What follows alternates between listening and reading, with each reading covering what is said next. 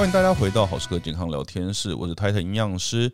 今天我们回到了专家来了系列，之前有邀请到面包，之后还有 Sabrina 营养师。那今天我们邀请到是超正的曼曼营养师。哎，曼曼跟大家打声招呼吧。Hello，大家好，我是曼曼营养师。你觉得曼曼的声音跟我一样的超好听的吗？哦，因为我自己是上帝卖瓜了，对，上帝关了我的颜值的这张床，就开了声音这道门啊。好了，那哎，那你还记得我们什么时候认识的啊？我觉得我们认识超久的哎。对啊，感觉就是。上辈子、欸、不是啊，这么久没有啦，是前三没有啦。OK OK，哎、欸，我印象中是，因为我那时候好时刻还没创业前，我们那时候就是办了很多讲座跟营养师，之后就到处在敲，在经营粉丝业的营养师。我记得那时候就是搭讪。就是慢慢养师，就是敲他说我们是要办什么样活动。后来就是因为那个我们会搭不上，所以我们后来也没有合作。等到我们真的创业了之后，后续就有一些合作，就比较密切这样子。那慢慢其实跟我也蛮像，就是不是一个传统营养师会在团上或临床。那为什么慢慢你没有打算在毕业之后，而且你有读过硕班，为什么没有想要在临床或团山这个领域呢？其实当初我是一心念完研究所之后，是真的非常想要到医院去当营养师。我那时候面试了中部三间医院，结果我全部被刷掉。然后当时对我而言是一个我人生很大的挫折点的时刻，因为我觉得说，哇塞，我念到研究所学历，我还拿到糖尿病卫教师的 license，然后我竟然没有一间医院要我。所以你还没有进临床时就拿到糖尿病卫教师了？对，喂，那很厉害，因为很多人都是在临床滚了一阵子之后才拿。而且我慢慢的学历是中心十科嘛，对对，也是十科里面数一数二好的研究所，那真的应该是蛮大的挫折哦。我也有拿到食品技师的 license，我真的你还有拿到食品技师，我有食品技师，那我就输了、欸。我在食科所的时候，因为我读台大食科所，我没有去修食品相关的，只是没有去考证照那些课程，我没有，就像什么食品工程还是什么，那我就没有修。我觉得那个。还蛮痛苦的。我那时候是赶在最后一届，因为那个、哦、有有有那个落日条款。对，因为落日条款就是我只要我念的那一个系所名称有“食品”两个字，就可以，就可以去考。其实营养也是啊，后来好像就没有营养相关字眼就不能考了。没错没错，那很厉害，这样子。我那时候就是有一点就觉得说，好，这是我最后一次机会，然后我就觉得好，就是拼看看，然后就都考上了。可是就是很挫折啊，因为我所有东西我都准备好了。嗯、哼哼我在研念研究所的时候，那时候就把糖尿病卫教师的 license 准备好，因为我觉得说，反正这样我以后去医院就可以用。那你有去实习哦？我有去实习。哇哦！对，我那时候就是很拼，拼我的论文，又在拼实习的东西，嗯嗯所以其实是我那时候是很累，就是满腔的抱负，觉得说我以后一定要当一个悬壶济世。对，我要讲一个当一个很厉害的营养师，结果就是。没有医院要我，我觉得这不见得是坏事啊。嗯，塞翁失马，真的是塞翁失马。对啊，对啊。那为什么后续会想要就是开粉丝业，或者是就真的走跟大家不一样的路？因为其实我后来没有办法进入当一个就是传统，比如说在医院或者是团战公司的营养师之后，我经常在我目前现职的工作上面，就是。在夜深人静的时候，就会一直去反思这个问题，就是想说怎么办？我有阴阳师的 license，可是我一直没有办法去做相关的事情，我会不会？很对不起自己，就是我六年所学的东西，心里面其实一直都有压力啦。然后后来呢，我自己又真的是想了很多，我就觉得说，其实真的会到医院去找营养师，可能那些人已经处于一个疾病阶段的状态了。嗯、哼但是我们更大的人群，应该他是处于是非疾病状态，比如说他是亚健康族群。亚健康对。那我觉得我可以做的事情，我可以服务的对象，我其实可以再放更大，把我的视角放得更大，我可以为这。群亚健康的族群来做服务，所以我后来就想说，那我可以透过媒体的方式来传达卫教的资讯等等的，这也是我当营养师可以为大家服务的一个，我觉得是一个很好的方式。其实蛮多人都是这样子诶，其实像我们好时刻当初还没有公司前，也是就是用粉丝页，之后我们是在二零一五年成立粉丝页的，之后二零一三年是那种食安飘渺的年代，但那可是因为有很多不是。就是相关专业人士的一些资讯啦，所以我们也是想要说，借由我们的专业，又透过自媒体，就是 Facebook 啦，或者是布洛格，跟大家去传递一些健康的概念。对，就是也是希望说有一个正确的资讯来源啦，因为自己也有长辈啊，然后就常常会看他们传一些 很奇怪的偏方啊，或者是说一些莫名其妙的疗法，他们当然会先跟我们子女做求证，不过我就会跟他讲说啊，这个资讯有一点问题啊，什么什么的，这也是有一方面也是这个启发，觉得说嗯，其实如果我们有这个能力，我们有这样的专业可以提供更正确的资讯的话，其实也是去服务我们更多的人群。嗯哼哼，那在一开始做粉丝业的时候，有什么困难或者是障碍吗？就是不要不懂怎么操作或什么的。其实我当初就是创粉丝业，我粉丝业是二零一七年九月份创立的。当初创立，我只能说就是有点是被逼的那个感觉。因为我我当初是跟我一个朋友，他想要学影片拍摄，嗯嗯，然后我就去跟他一起报名了，只用手机就可以拍出影片的这个课程。我记得那课程还蛮贵的，要两万块吧？这两万块，对。哦，然后就我去上了课，然后因为老师都会逼我们要交作业。然后我们就是教了很多自己自制的那种影片，做了之后呢，老师后来就跟我们讲说，不行，你们每个人都要创一个粉丝专业。后来 就想破头，想说好，那就来创个粉丝专业吧。结果就创了。我们那一班学员大家都创了，就我我跟我一起去上课的朋友，他反而没有在经营，然后就我一直经营下来了。我觉得蛮好的啊。像我们之前在访问那个面包的时候，面包是因为她老公激她。所以他就就创了粉丝专业，那我觉得也不错，就大家一直经营到现在，都要一起在为了就营养教育或者是正确的资讯做努力啦。对，那一开始你在做粉丝专业的时候，你有锁定哪些族群在做宣导吗？或者是做分享？呃，一开始是真的没有，因为一开始真的是在摸索的阶段，所以并没有去锁定特定的族群。当然，我一开始有想过说，好像要锁定特定族群是比较容易可以有发展的。可是因为一开始真的自己在这个领域真的是懵懵懂懂，我必须说真的是隔行如隔山。像那种就是弄自媒体的东西啊，我们真的是完全都不会的。然后真的是从零开始，慢慢的一直去问别人啊，然后自己慢慢的学习才会。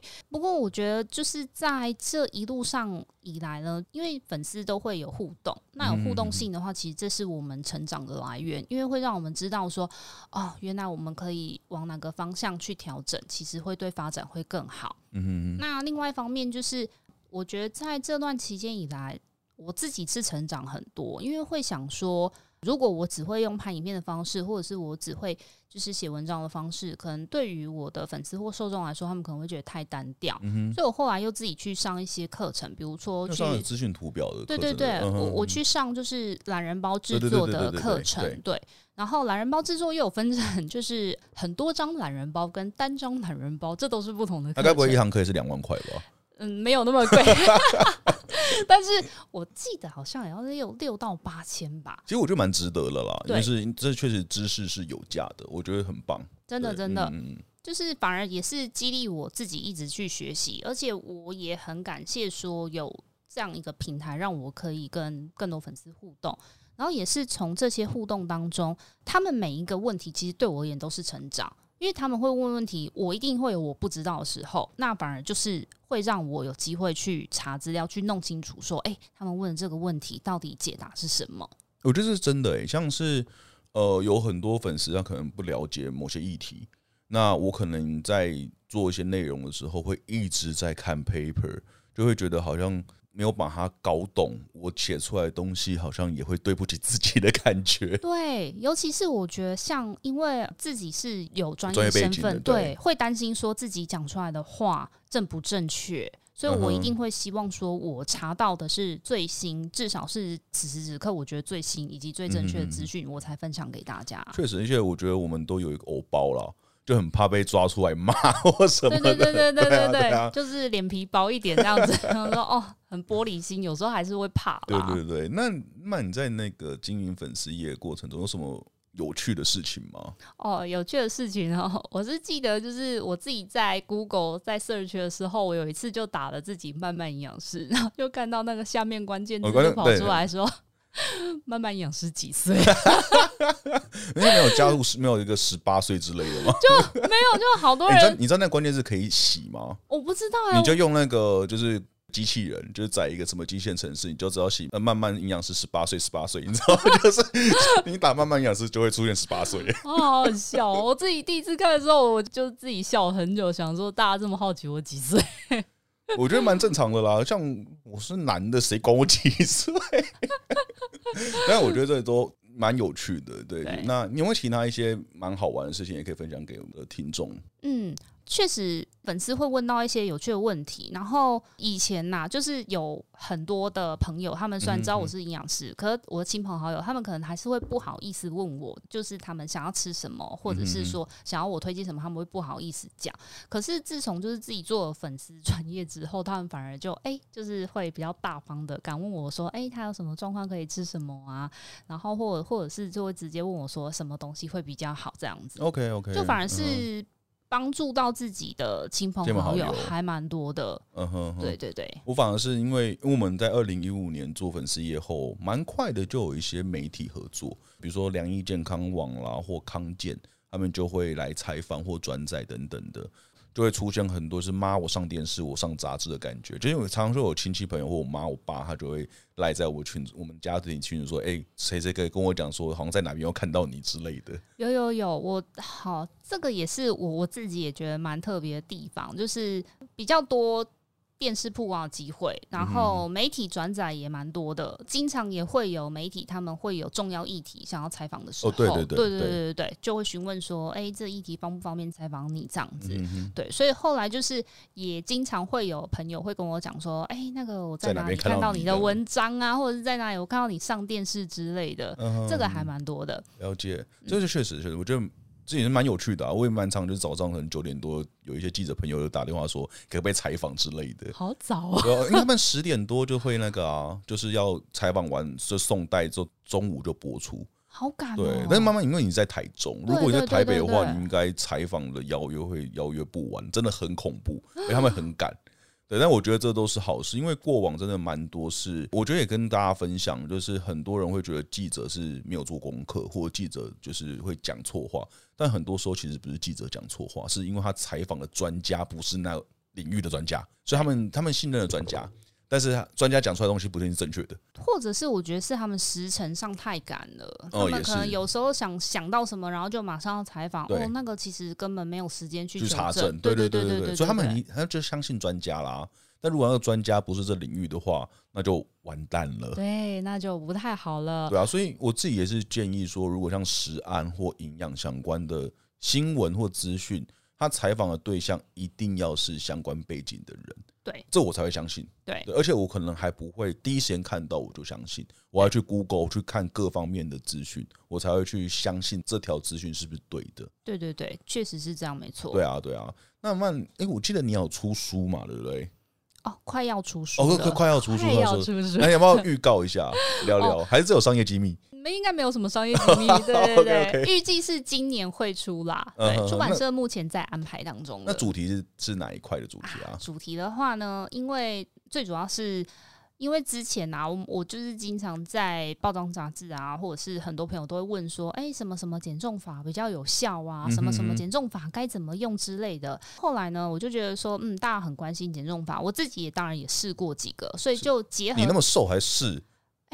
女生怎么可能会觉得自己这样够呢？OK OK，对对对，我因为我自己也试过很多种减重法啦，然后就是以我自身的经验，加上我听到亲朋好友，甚至呢是我有一些减重班的学员的经验，我把它结合起来，然后再去整理成大概有八个还是九个，就是。目前流行的减重法，我去帮他做分析，然后告诉大家说，假设你想要试用这个减重法，嗯哼嗯，哪一些族群适合，然后你可以用什么样正确的方式来执行。我觉得这蛮真的蛮适用，因为觉得身为营养师，可能也不会说哪一种减重法最好，对，或是哪种方法绝对不要，对，应该就是真的是看我们的呃那一个人他的状态，或者是他有没有一些带有疾病啦，或者他的饮食的习惯。对，我觉得这个都蛮重要。我觉得这比单独一个我就极力推的减重法来说来得好很多啦。对，那你说是大概什么时候会出啊？目前的话，出版社给我的时间可能是三月份吧。哎、欸，那很快啊，其实因为已经现在已经二月中了。对，现在已经二月我们中。我们录的时候是二月中啊，说不定我们上的时候说不定就出了。有可能，有可能。那时候我应该要跟你要几本公关书，好，没问题，这绝对 没问题的，这绝对没问题。对，我帮大家要福利，就是哎、欸，还要亲笔签名的。啊，好，没问题。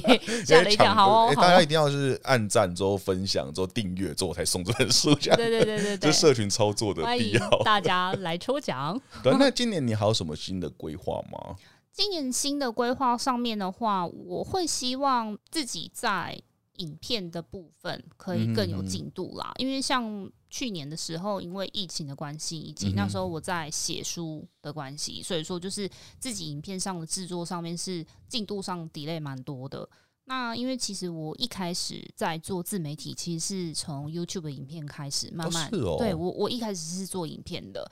然后后来就是觉得这一块我自己的进度有点就是拖累，然后是觉得嗯是应该再 把它赶回来才对。欸、还是我们要不要来做 TikTok 啊？TikTok 那个最近的热度超高的、欸、而且我看它的整个使用的那个年龄层已经不像是以前都是那种十几岁或者是那种小孩子在用的，它年龄层越来越高了哦，真的、哦，而且它非常的简单，它可能十五秒或三十秒就可以了。对，这个我稍微有去想过，但我一直没有办法去想象说我们可以做，因为它时间很短。我觉得那就很简单，就是我们在讲一两个题目。哦，就就就是把它凑成一整集，我觉得这个这个这个有趣，这个有趣。这我可能安排后续我们能跟慢慢一起来做个 TikTok，就大家可以来订阅。好哦，没问题。我觉得蛮好玩的。那有没有其他的一些？个规划或想法什么的，也有想过说是不是要做 podcast 的节目啦？因为我我自己本身是有听就是音频的习惯，我自己平常开车我也都是以听音频为主。然后我想说，一定会有很大的族群是跟我一样的，所以我一直希望说可以有更多不一样的方式，让大家可以得到可能营养健康相关的资讯。就蛮好的，蛮好的。对啊，我们这边都有全套设备，但我们在台北啦。哎、欸，曼，我们刚刚听到说那个你有要出那个减肥相关的书嘛？之后也有一些影片的规划，我觉得可以跟大家聊聊，看你那么瘦之后，你到底减了什么肥，这种什么那种方法好了。其实我必须说，就是以前在念营养系的时候，那时候吃东西。我不知道为什么哎、欸，以前可能学生趁着自己还年轻吧，吃东西真是肆无忌惮，也没有在管热量真，真假？对，我那自己念书的时候是这样，嗯、哼哼就后来就是出社会之后，因为工作压力也很大，对，你都在外面跑嘛，对，我在外面跑，那应该都是外食，对，我都是外食，嗯、而且再加上工作上一定会有应酬的时候，哦，对，对，所以说那时候就哎、欸，真的体重有开始慢慢的增加起来。我发誓，我真的没有发觉，真的没有啊！没有你，你看到我的时候都已经算是比较瘦的时候了。我会往前翻你的 Facebook，没有？大家不要做这种事啊！对，然后后来呢，我我自己也试过一些曾经是错误的方式啊，比如说、嗯、大家一定都有试过，就是少吃嘛，就是有点偏向节食的状态。嗯、可我刚刚告诉大家，那我自己试过，真的是不会瘦啦，而且。其实真的不太会瘦，真假？啊热量赤字应该是还是原则，可能可能是会不会过度啊？对，就是热量赤字呈现过度，而且营养不均衡的状态，真的是不会瘦。而且那一阵子会觉得，嗯，就是自己体力会变很差，气色变得不好。哦，那真的不太行。对，我自己那时候真的有亲身体验，而且瘦的幅度就是也没有到非常的好，真的、哦嗯。对，就是不是一个长久之计。而且因为如果再加上我们是工作压力很大时候啊。我跟你说，那个就是累积到一定程度，你会开始报复性饮食。哦，真的，真的，我觉得会，就是会饿到一定程度，就是说我干嘛虐待自己？对，没错，就会觉得说，我都这么累了，我为什么，我为什么不好好的吃东西呢？嗯，对，然后就会反而又去买一些就是高热量的东西来吃，就很糟糕。哦，那真的比较不好，而且反弹的效果会很明显。对，反弹很可怕。后来呢，我自己试一个还蛮有效而且很简单的方法，是绿茶咖啡减重法。哎、嗯欸，最近也很夯哎、欸。对，那个其实是我在某一年啊，我我我有忘记哪一年了。我那时候就买到那一本书，就是那个、嗯、日本的医生对日本的那个医师他出的那个书，因为我就想说，哇塞，这个书名怎么写这么吸引人啊？然后看完之后就觉得说，哎、欸，好像 easy 啊，那我就来试试看看。因为我自己本身就是咖啡跟茶都喝很很大的人，所以说那咖啡因的量对我而言，就是根本就是一个很 normal 的状态。你应该回那个、啊、中心实验室拿纯的。对，我我没有，可是他那个其实是真的要喝到，就是三餐之前都要喝大概三百毫升的绿茶加咖啡。哇，那蛮多的哦。对，但是呢，因为我为了追求那个效果，我每一餐餐前我都是喝五百，很多哎、欸。对，我都是餐前喝五百的无糖的绿茶咖啡，然后喝下去之后才吃正餐，然后。饮食上面，当然我有慢慢去调整，我不太，我就是不太吃加工食品，油炸的也不吃。但是其实内容上面没有太痛苦的情况。然后我记得我喝了十一个月吧，哎、欸，九个月还是十一个月？超有毅力的哎、欸！我也觉得我有毅力。对啊，人家每天三餐这样喝，就喝十一个月，就对对对对对，嗯、我就这样子喝。然后我记得我就是慢慢的。因为我是一个害怕量体重的人，所以我就不量。可是就慢慢的这样子，因为后来公司有办体检，然后我就是去体检，就会发现，哎、欸，我瘦了五公斤，我很多哎、欸，你这个你这样的身材再瘦五就是五公斤，真的很多。对对对对对对对，所以那时候就觉得说，哇塞，这东西真好。然后，不过我真的要刚刚跟大家说，就是减重这件事情呢、啊，千万不能求快。